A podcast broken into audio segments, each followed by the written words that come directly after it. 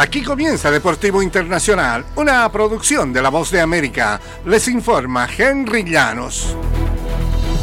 Minutos después que jugadores de los Chiefs eh, terminaban de recorrer las calles de la ciudad y prometieran buscar su tercer título consecutivo en el Super Bowl, un tiroteo dejó a una persona muerta, 21 heridos, según la jefa de policía de la ciudad de Kansas, Stacy Graves.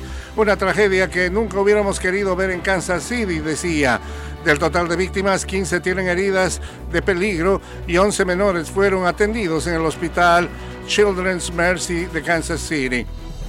Estamos coleccionando trofeos, señaló el linebacker True Tranquil al tomar el micrófono de un reportero durante los festejos tras la remontada de los Chiefs por 25-22 en tiempo extra el domingo sobre los 49ers de San Francisco. Un desfile de celebración que lamentablemente termina en duelo. Y dado que el Super Bowl de este año se disputó en Las Vegas, la capital de los juegos de azar en Estados Unidos, hubo pocas dudas de que serían enormes las apuestas relacionadas con el gran partido. Estadísticas de diversos estados donde las apuestas deportivas están legalizadas mostraban que la predicción fue acertada.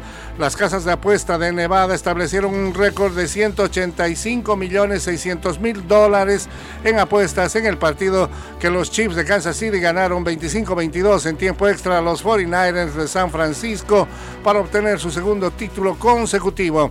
Estas casas han mantenido 6.800.000 dólares como ganancias sobre 4.300.000 hace un año, según la Junta de Control de Juegos de Nevada. La cifra total de apuestas en los 182 establecimientos de Nevada superó el récord anterior de 179.800.000 dólares del Super Bowl de 2022.